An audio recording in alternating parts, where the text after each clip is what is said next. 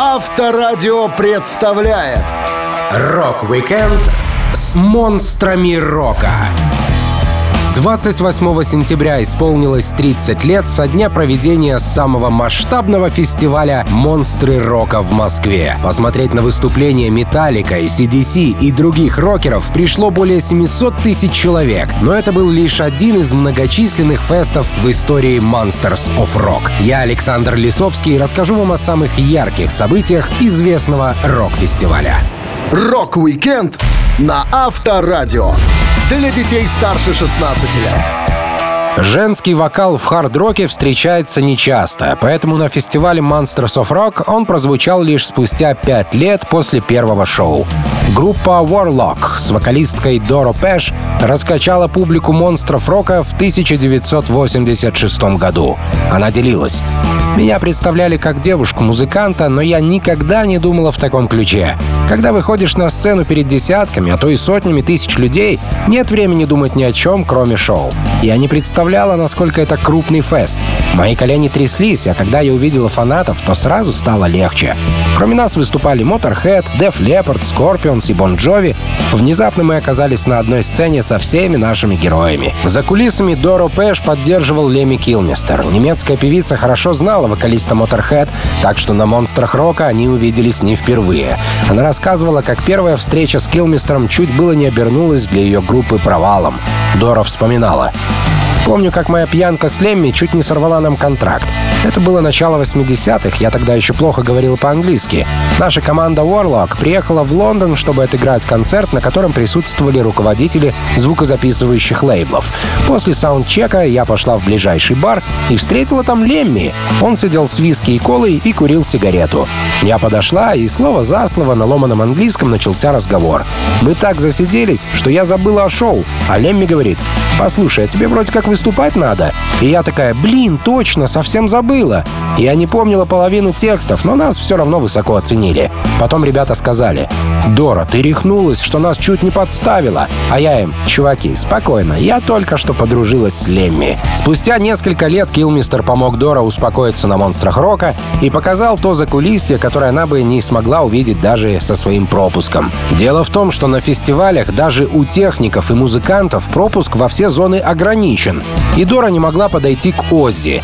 Тогда старый друг пришел ей на помощь. Пэш говорила.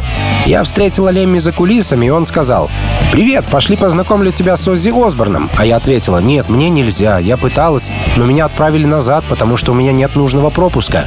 Лемми подошел к какому-то чуваку, хлопнул его по плечу и сказал, «Приятель, можно одолжить твой пропуск?»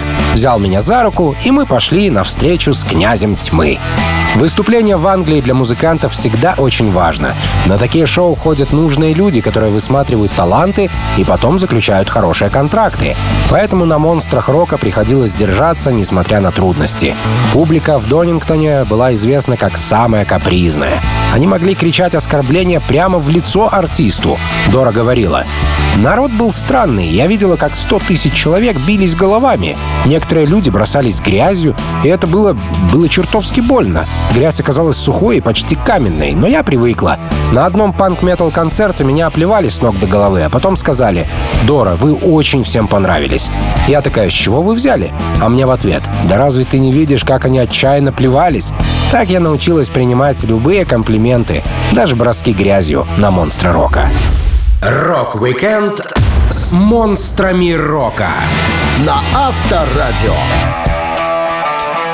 Каким бы мощным не был состав фестиваля Monsters of Rock в разные годы, самым сильным из всех шоу-монстров считается Фест 84 года. На сцене последнее шоу с Дэвидом Ли Ротом отыграли Van Halen, выступил Гэри Мур, Оззи Осборн, Accept, Mötley Crüe и AC/DC, что уже второй раз становились хедлайнерами фестиваля. Промоутер Пол Луаби рассказывал. Помню, как у нас закончились билеты для продажи. Людей было море, но фаны заставили нас поволноваться. 13 тысяч билетов из 65 тысяч были куплены в последний день. Люди не любят брать квиточки заранее, поэтому за три дня до шоу у нас было продано всего 30 тысяч билетов, что заставило всех серьезно поволноваться. А потом нам пришлось напечатать еще 34 тысячи, и все они разошлись по рукам. Никто не любит что-то планировать. В Англии все делают в последнюю минуту. Шоу открывали Mötley Crüe. На тот момент они оказались лучшей открывающей группой монстров рока. Ники Сикс даже подарил свой бас кому-то со сцены, а затем, по старой злой традиции фестиваля, ему в голову прилетела какая-то бутылка, и басиста отправили в медпункт. Винс Нил при этом остался доволен выступлением. Он говорил, «Открытие шоу — самая сложная часть из всех, но мы вышли и встряхнули народ так быстро, что они не успели даже вздохнуть. Мы дали им 125 дБ звука со скоростью света». Accept выступили без сучка и задоринки, но группа UNT усыпила практически все 65 тысяч человек. Зато благодаря этому следующий за ней Гэри Мур слушался бодро и динамично. А после Мура народ услышал Оззи Осборна. Музыкант хотел извиниться перед людьми за отмену своего турне из-за болезни. Он говорил, «У меня был чертов грипп, сопли лились рекой, и мне пришлось поваляться дома, чтобы прийти в себя. Я должен был наверстать упущенное, поэтому спросил организаторов, могут ли они найти мне где-нибудь слот для выступления. Все были против. Сет-лист оказался полон, и никому не хотелось урезать программу. Но за меня вступилась супруга Шерон. Знаете ли, никто не мог с ней спорить, поэтому меня вписали на монстров рока. Двукратные хедлайнеры CDC закрывали of Rock в 81 и 84 году. Если в первый раз у них были некоторые неприятности с качеством звука, то на этом шоу все прошло как по маслу, и по традиции под песню «For those about to rock, we salute you» прогремели пушечные залпы. Штаны Ангуса Янга остались на месте, хотя обычно он их сбрасывает, как змеи кожу. Ну а сам музыкант взбодрился после сонного ожидания своего выхода на сцену. Он рассказывал. Пока мы ждали выступления в отеле, ребята играли в питанг. Там реально больше нечем было заняться, но даже такое развлечение мне не улыбнулось. Поскольку я был самым мелким, а играть можно было только в пятером, мне пришлось просто сидеть сбоку на лавочке. Зато за кулисами было интересно. На таких фестивалях можно встретить кучу классных людей. На «Монстрах рока» царила прекрасная атмосфера. Несмотря на честь быть хедлайнерами на огромном рок-фестивале, вокалист AC/DC Брайан Джонсон сказал, что с удовольствием отыграл бы на разогреве шоу. Он говорил, «Жаль, что мы выступали в самом конце. Если бы мы были первыми, я бы, как все 65 тысяч посетителей, напился и спокойно посмотрел выступления остальных команд». Рок-викенд С монстрами рока на Авторадио. Группа Twisted Sister впервые выступила на фестивале Monsters of Rock в 1983 году. Музыкантам пришлось работать буквально в военных условиях. Одной из неприятных, но традиционных фишек феста стало выбрасывание на сцену разных предметов. Бутылки и сапоги буквально свистели над головой. Но за год до этого предметы летели в Twisted Sister на фестивале в Рейдинге, который считается прародителем Monsters of Rock. Ди Снайдер рассказывал. Наконец-то настало время нашего выступления. Когда мы стояли, ожидая выхода, на пустую сцену фанаты бросали всякую всячину. Думаю, они просто разогревали руки, потому что когда мы вышли, начался настоящий ад. Нам повезло, что оказалось светло, и можно было иногда уворачиваться от предметов.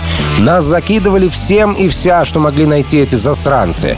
Запрет на использование стеклянных бутылок и металлических банок нисколько не стеснял их, а наоборот, развивал фантазию. Они бросали на сцену пластиковые литровые бутылки, наполненные газировкой или водой. Некоторые не торопились, методично наполняли бутылки землей и небольшими камнями. Это было просто безумие. Многие снаряды не долетали до сцены и врезались в спины и головы других посетителей, поэтому самые опытные фаны приходили в шлеме. Среди потока летящих предметов можно было встретить и вполне полезные вещи. Ди Снайдер рассказывал, как особо голодные ребята запросто находили себе еду. Он говорил, «Мне случилось увидеть самый крутой трюк, который когда-либо делал руководитель звукозаписывающей компании. Президент нашего лейбла Мартин Хукер одной рукой поймал на лету брошенный персик, протер его об одежду и тут же съел.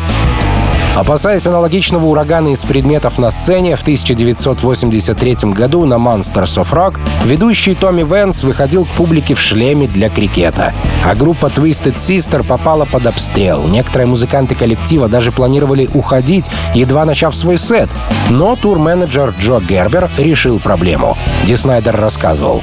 Совершенно бесстрашный Джо спрыгнул со сцены в толпу и начал бегать там, угощая пи*** и тех, кто бросался бутылками. Позже я спросил его, на что можно рассчитывать, отправляясь в одиночку против тысячи. А Гербер ответил, дружище, но ведь ты заметил, что тот сектор, который получил от меня пи***, вел себя спокойно до самого завершения шоу. Имея опыт общения с шальной аудиторией, Ди Снайдер решил утихомирить особо буйных старым проверенным способом. Он применял такую технологию год назад на фесте в Рейдинге. Музыкант объяснял. Я спросил в микрофон, кто пришел на Twisted Sister? 90% толпы обезумели. И я добавил, что ж, пока мы стоим на этой сцене, какие-то придурки кидают в нас всякие вещи, и мы ничего не можем с этим поделать. Я попрошу вас, если увидите, что кто-то бросает бутылки, надерите им как следует задницу. А если они слишком здоровенные, соберите пару своих друзей, прижмите наглеца к земле и выбейте из его головы чертову мочу. А остальная часть сета группы прошла относительно спокойно под периодически вспыхивающие и угасающие драки. Журналист издания NME, который не очень-то любит металл, писал о монстрах рока 83 -го года. «Я должен признать, что видеть 40 тысяч прыгающих синхронно людей — это зрелище, которое я унесу в могилу. Это было невероятно. Жаль только некоторые оказались настолько пьяны, что толпа периодически падала, как домино». Рок-викенд с монстрами рока на Авторадио. Начало 80-х было золотым временем хэви-металла, и одним из важнейших событий этого периода стало рождение фестиваля Monsters of Rock — «Монстры рока». Идея большого феста с модными рок-группами пришла в светлую голову промоутеров группы Rainbow. Они заметили, что на популярный фестиваль в Рейдинге собирается все больше фанатов металла, и решили урвать от этого пирога свой кусочек. Так, 16 августа 1980 года прошел первый в истории фестиваль «Монстры рока». Сначала его задумывали как разовое мероприятие и подобрали площадку в графстве Лестершир, куда одинаково удобно было ехать и из Лондона, из Шеффилда, и Бирмингема, откуда в первую очередь стекались фанаты. Местом проведения стала гоночная трасса с небольшим, но удобным уклоном. Единственный минус — грунт, который впоследствии превратился в грязь и болото под сильным ливнем. Первой на сцену вышла группа Touch, американцы, подражавшие команде Foreigner. Во время шоу их басист случайно проглотил пчелу. Он вспоминал. «У меня была открытая бутылка пива на краю сцены, а пчелы и осы, знаете ли, любят всю эту липкую хрень. И вот одно такое насекомое нырнуло в мой напиток, пока я играл. Я ничего не заметил и решил освежиться, а эта гребаная пчела еще не успела утонуть и ужалила меня изнутри по пути в желудок. У меня с детства аллергия на укусы насекомых, поэтому я начал блевать по всей задней части сцены, а затем мое горло перестало пропускать воздух. Многие думали, это было сделано для пиара, но я замечу, когда кто-то засунул вам в горло пластиковую трубку в машине скорой помощи, это довольно дерьмовый способ рекламировать группу, уж поверьте.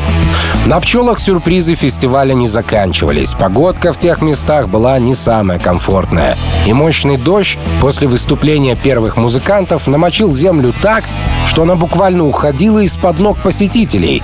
Журналист Малкольм Доум вспоминал. «Я приехал на место достаточно рано, поскольку не должен был пропустить ни одну группу. И что меня больше всего поразило, кроме грязи, которую намесили грузовики, подвозящие аппарат, это то, что гостевая зона была очень далеко от арены. Мне потребовались годы, чтобы сходить туда и обратно.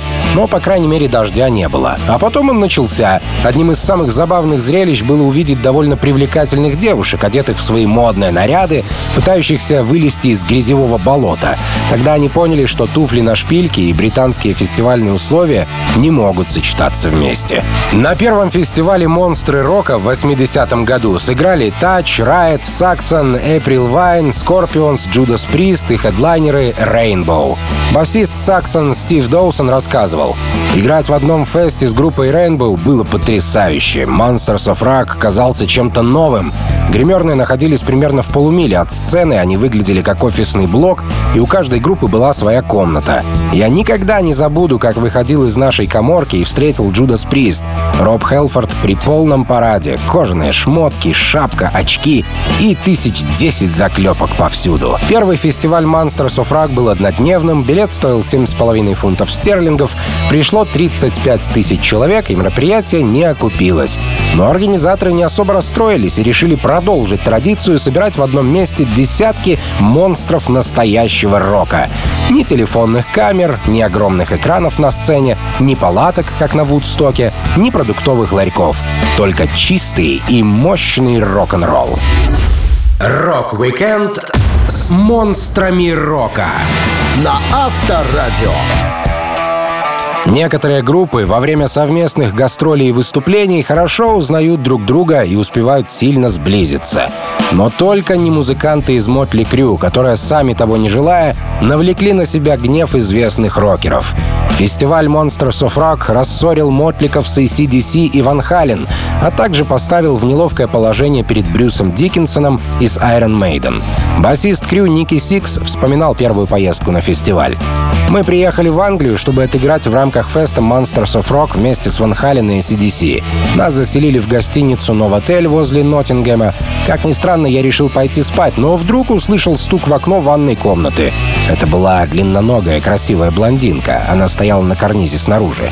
«Не возражаете, если я войду?» — спросила она вежливо, как бы невзначай, будто была приходским священником, зашедшим на чашку чая. А потом последовал еще один вопрос. «Не возражаете, если я сниму свои трусики?» «Нет, валяй», — ответил я, захваченный врасплох. «Вот это, черт побери, круто», — думал я про себя. Приехал в Англию, на родину всех моих любимых групп Sweet, Slade, Bowie, Queen, Sex Pistols. А тут еще и цыпочка, входящая через окно ванной, точно как в песне «Битлз». Ники Сикс не упустил возможности уединиться с гостьей и сразу после ее ухода позвонил друзьям рассказать, как он любит эту страну. Но настоящий сюрприз ожидал музыканта позже.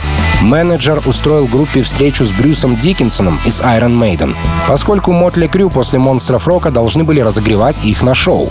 Ники Сикс говорил, Брюс был новым вокалистом Iron Maiden, и хотя его заумный, галопирующий хэви-метал не был моей любимой музыкой, он оставался для меня легендой. Когда он с какой-то девушкой вошел в комнату, мое сердце упало мне в руки, а мои яйца сжались до размеров крошечных кулаков Малкольма Янга. Запинаясь, я попытался поприветствовать их, но лишился дара речи. Это была она, девушка, которая вползла ко мне в окно прошлой ночью. Она оказалась женой Брюса Диккенсона.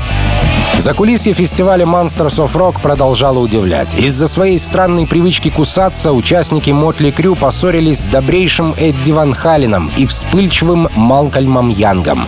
Ники Сикс вспоминал. Когда мы путешествовали по штатам с группой Red, у нас появилась привычка кусать друг друга. Томми мог укусить Винса или охранника. Он мог вонзить свои зубы в руку так, что прокусывал кожу. Все это было любя, но оказывалось чертовски больно. Я был настолько пьян на Monsters of Rock, что подошел к Эдди Ван Халину, задрал его майку и вонзил свои зубы в его голый живот. «Какого черта ты делаешь?» — взревела его жена Валерий Бартинелли. «Кусать моего мужа? Ты долбанный извращенец!» Эдди Ван Хален был не первый год в рок-н-ролле и сталкивался с вещами и похуже. Поэтому он просто вытер живот и, не выражая почти никаких эмоций, хотел было уйти. Но оказалось, что сумасшедших в группе Mötley Crüe много.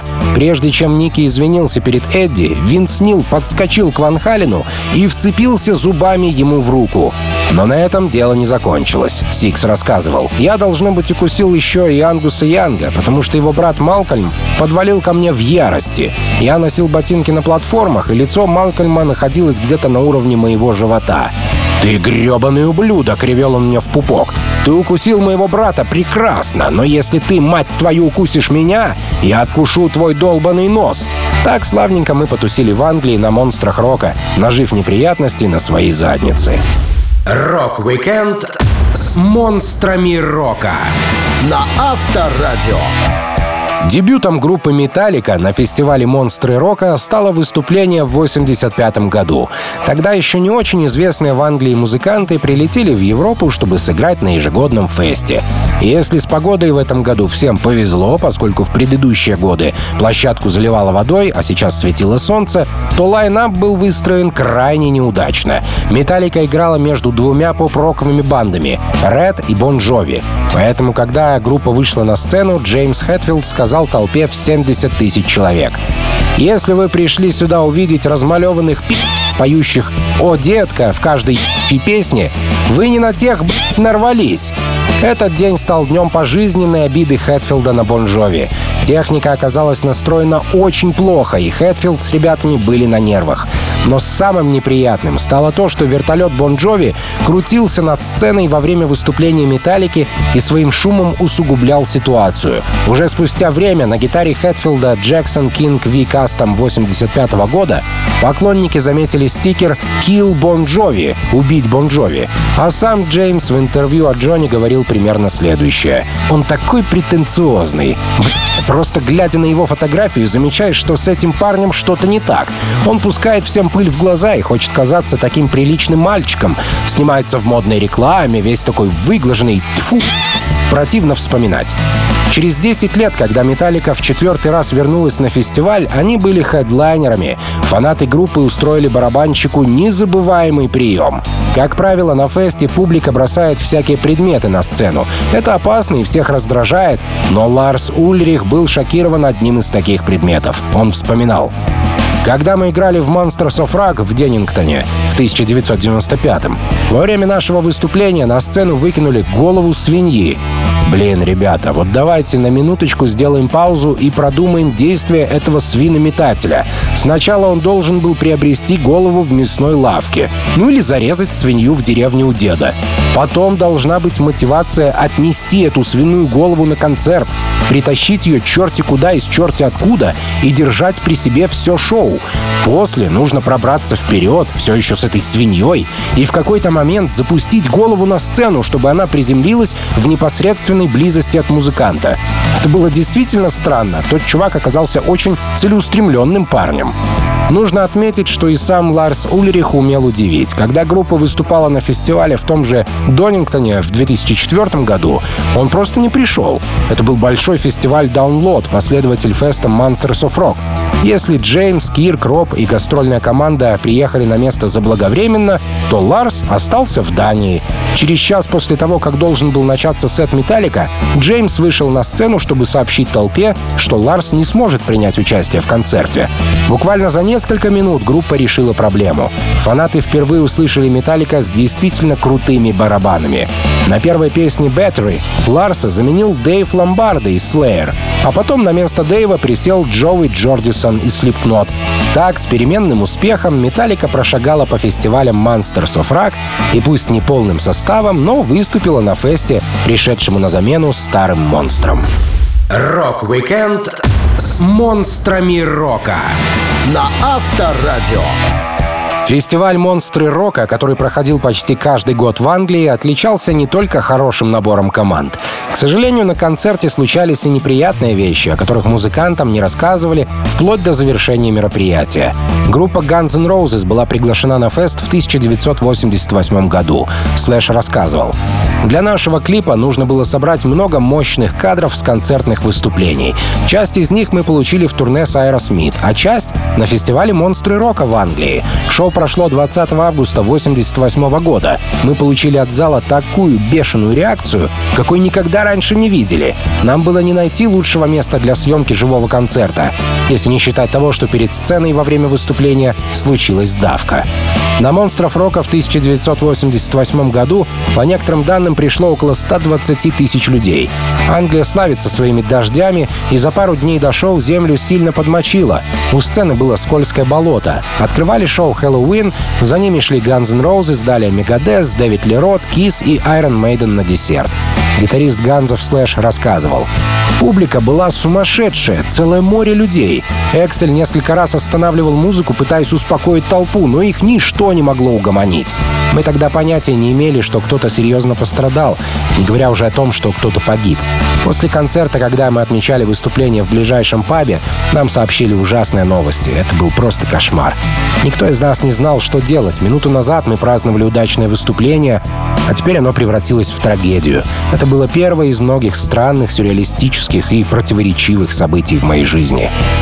Еще во время выступления Эксель видел, что люди перед сценой с трудом удерживаются на ногах, потому что сзади на них напирает 50-тысячная толпа, и они съезжают вперед по сырой грязи.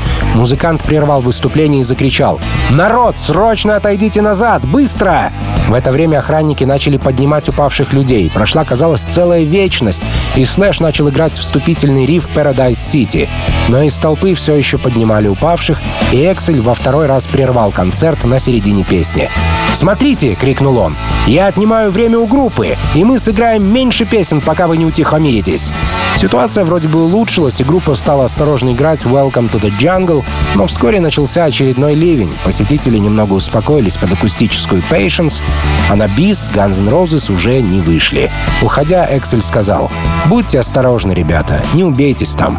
Позже оказалось, что два человека погибло в давке, и несколько были доставлены в больницу с переломами и другими травмами.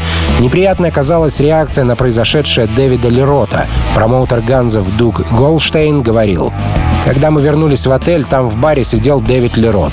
Эксел попросил познакомить его с Дэйвом. Потом Роуз спросил Лерота, «Как ты справляешься, когда такое случается?» И он ответил, «Парень, ты в Великобритании. Десять человек умирают каждый раз, когда проводят футбольный матч. К черту, это рок-н-ролл!» Тогда Эксель встал, ушел и больше никогда не общался с Дэвидом Ли Ротом. Рок-викенд С монстрами рока на Авторадио. Фестиваль Monsters of Rock 1986 года запомнился первым в истории масштабным выступлением барабанщика, потерявшего одну руку. Рик Аллен, ударник группы Def Leppard, удивил 100 тысяч зрителей своим упорством и целеустремленностью. За полтора года до этого он потерял руку в автокатастрофе. Музыканта подрезал автомобиль на проселочной дороге в Англии. Рик хотел обогнать машину, но обзор был очень плохим, поскольку американское авто не приспособлено ездить по британским правосторонним дорогам. Барабанщик не вписался в поворот, пробив кирпичную стену. Он был неправильно пристегнут и вылетел из машины. Рик вспоминал. Я был в шоке, когда понял, что нахожусь на земле, моя рука, должно быть, осталась в машине. Сначала мне пришили конечность в больнице, но рука была инфицирована, и ее пришлось удалить. После того, как Рика выписали, он немного переделал свою ударную установку, и пока группа в студии записывала новый материал с барабанщиком, что временно заменял Алина, сам он привыкал к новому способу игры. Только во время перерыва на кофе барабанщик пускал ребят к себе поговорить, весь остальной день его дверь была закрыта. Джо Эллиот вспоминал. Он сидел там часами и никого к себе не пускал. Рик просто играл, играл и играл. Он хотел всему научиться заново самостоятельно. А потом Ален позвонил мне и сказал, «Джо, а послушай-ка вот это». И сыграл «When the Leaf Breaks». Я тогда реально прослезился, играл он просто офигенно. Мы поняли, что пора выступать на публике. После небольшой тренировки в пабе группу Def Leppard ожидал крупнейший мировой фестиваль Monsters of Rock. Это был сложный экзамен для Рика Аллена. Масло в огонь подливал Оззи Осборн. Прямо перед концертом он сказал Рику, что выступление в группе с одной рукой — это какой-то фрик-шоу, и в этом нет ничего хорошего. Аллен вспоминал. На несколько минут меня обидели такие слова, а потом я подумал, да ладно, мне просто нужно выйти туда и сыграть перед всеми этими людьми. Я вышел на сцену и сделал все, что мог. Это было здорово. Позже Осборн позвонил мне и сказал, «Круто выступил, сукин ты сын. Ты сделал это. Я сильно ошибался и наговорил много дерьма, о котором сожалею». Так что мы быстро помирились. На «Монстрах рока» 86-го Def Leppard выступали третьими. Кроме них играли Bad News, Scorpions, Motorhead и Оззи Осборн. Леми из Моторов помог всем благодаря своему грозному виду. Вокалист Def Leppard Джо Эллиот вспоминал. На концерте люди швыряли на сцену мусор, бутылки и прочий хлам. И во время выступления Motorhead к ногам Лемми прилетела петарда. Килмистер невозмутимо остановил песню, подошел к микрофону и сказал «Значит так, чувак, который бросил эту хреновину, поднимись-ка на сцену, и мы решим с тобой все проблемы лицом к лицу». На сцену никто не вышел, но и мусор бросать тоже перестали. Это был красивый ход. На тех монстрах рока Рикалин понял, что его упорство не было напрасным, и он может продолжить карьеру барабанщика в одной из самых популярных групп мира. Он говорил, Monsters of Rock — это перекресток в моей судьбе. Здесь все изменилось. Я почувствовал невероятную поддержку толпы, и это дало мне новую жизнь. Рок-викенд С монстрами рока. На Авторадио. Одним из самых запоминающихся рок-концертов в истории стал фестиваль «Монстры рока», который прошел в Москве в аэропорту Тушино 28 сентября 1991 года. Это был очень масштабный фест, вход на который сделали бесплатным, чтобы донести музыку до широких масс и заодно установить мировой рекорд. Российский промоутер Эдуард Ратников рассказывал. Сначала мы хотели делать фестиваль на Ходынке. Там огромная территория, удобно расположенная в центре, недалеко от метро. Но Борису Зосимову, который отвечал за мероприятие, не нравились связанные с этим местом ассоциации. На Ходынке во время гуляний по случаю коронации Николая II была страшная давка. Закрытой площадки мы не рассматривали в принципе. Организаторы с американской стороны Time Warner планировали установить рекорд посещаемости для книги Гиннесса. Поэтому выбрали аэродром Тушино. Огромный по масштабу фестиваль без всякого опыта проведения таких ивентов подготовили буквально за три недели. Установили сцену, подогнали фуры с аппаратом, продумали много мелочей, но самым сложным оказалось другое. Ратников говорил, Самый сложный момент был, вы не поверите, когда мы не могли найти 200 молотков, чтобы сколачивать сцену. И когда нам надо было накормить работяг из технической команды CDC и Металлика, а у нас не было еды, к которой они привыкли. В Москве тогда был всего один известный фастфуд, и я погнал туда чайку, что мне выдали из гаража главы правительства. Всю правительственную машину завалили бургерами. Пока сэндвичи везли в Тушино, они остыли. Но ребята вытаскивали эту еду и говорили, ну хоть что-то. Оказалось, что советскому человеку было вкусно, для европейца просто отрава. На шоу выступало пять групп. Местные металлисты электросудорожная терапия, Пантера, The Black Crowes, Металлика и ACDC. По некоторым данным, концерт посетило около полумиллиона человек. Народ съехался со всех уголков страны, группы выкладывались по полной. Барабанщик Металлики так увлекся, что повредил себе руку. Промоутер Ратников рассказывал. Когда на сцену вышла Металлика, звук был такой мощности, что приходилось боком поворачиваться, чтобы не выбила печень. Ларс разбил себе руку о барабан. Она была вся в крови, и кровь стекала на пластик, на котором он написал «Bleeding for Moscow» — «Пролил кровь за Москву». Джеймс Хэтфилд рассказывал о своих впечатлениях от поездки в Москву на «Монстров рока». На фестивале было полмиллиона или даже миллион человек. Возле нас стояли военные, которые сняли форму и зажигали вместе с «Металликой». Музыка реально тронула их, и это тот случай, когда рок всех объединил. В то же время Брайан Джонсон из ACDC потом рассказывал, как военные его чуть не застрелили, пресекая нарушение общественного порядка. Он вспоминал. «Я хотел сходить в наш туалет, но меня отталкивали и говорили ждать своей очереди. Мне было не втерпешь, поэтому я решил справить нужду под какую-то колонну с футбольным мячом. Тут ко мне подошли два парня с винтовками, и мне стало не до шуток. Оказалось, это был очень почитаемый монумент советскому спутнику. Известным также стал эпизод драки посетителей и охраны на фестивале монстров рока в Тушино. Но когда на сцену вышли Black Crowes и начали играть свои спокойные треки, на площадке снова возобладала любовь, эйфория, мир и спокойствие. Рок-викенд С монстрами рока. на Авторадио. Первый фестиваль «Монстры рока» в 1980 году задумывался как одноразовое мероприятие. Но несмотря на проблемы с окупаемостью шоу, организаторы решили сделать второе еще более громким и позвали в качестве хедлайнеров группу ACDC. Вторые «Монстры рока» были назначены на 22 августа 81 -го. Помимо группы Янгов на сцену вышли White Snake, Blue Oyster Cult, Slate, Blackfoot, More и радио-диджей Томми Венс, что был первым в Великобритании Британии, кто выступил в поддержку хард-рока и хэви-металла, и который позже объявлял выступление музыкантов на знаменитом Live Aid в 1985 году. Поклонникам этот концерт запомнился не только крутыми группами, но и отсутствием всякого комфорта. Один из посетителей феста, Рэй Оутс, рассказывал, что касается туалетов, в том году они выглядели своеобразно. Ватерклозеты сконструировали из строительных лесов и больших кусков брезента между ними, по которому все стекало в специальную яму.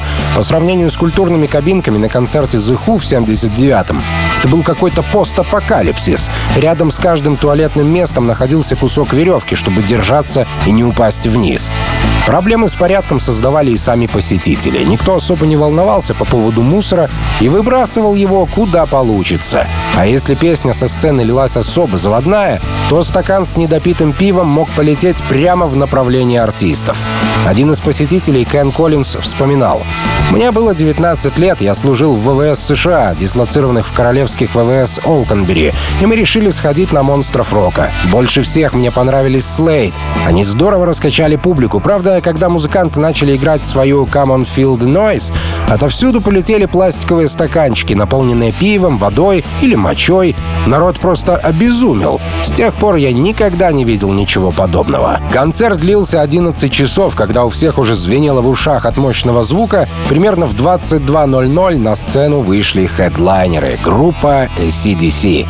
На танцполе тем временем порядком похолодало, поэтому самые смекалистые ребята разожгли костры, чтобы согреться.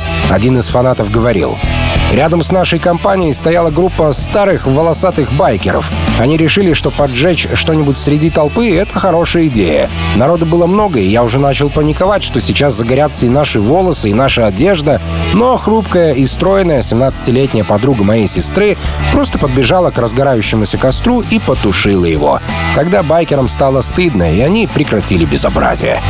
Ангус Янг, наоборот, готов был проветриться и перед 70-тысячной толпой во время песни «Bad Boy Boogie» повернулся спиной к зрителям и снял штаны. Янг часто проделывал такие трюки, он пояснял. «Не волнуйтесь, я не снимаю штаны на концерте из-за того, что мне хочется навалить дерьмо на публику. В этом есть другой посыл. Некоторые зрители бывают довольно скандальными и мешают выступать. Они постоянно что-то комментируют и корчат кислые мины. Тогда я снимаю штаны, чтобы их утихомирить. Помню, я был на сцене в Австралии, а там все шоу ребята дразнили меня и кричали «У Ангуса нет яиц!» Пока я, наконец, не снял штаны и не доказал им обратное. Остальную часть концерта они молчали, как мыши под веником.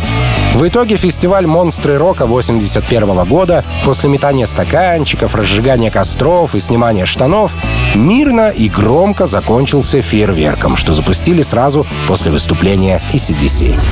Рок-викенд с монстрами рока на Авторадио.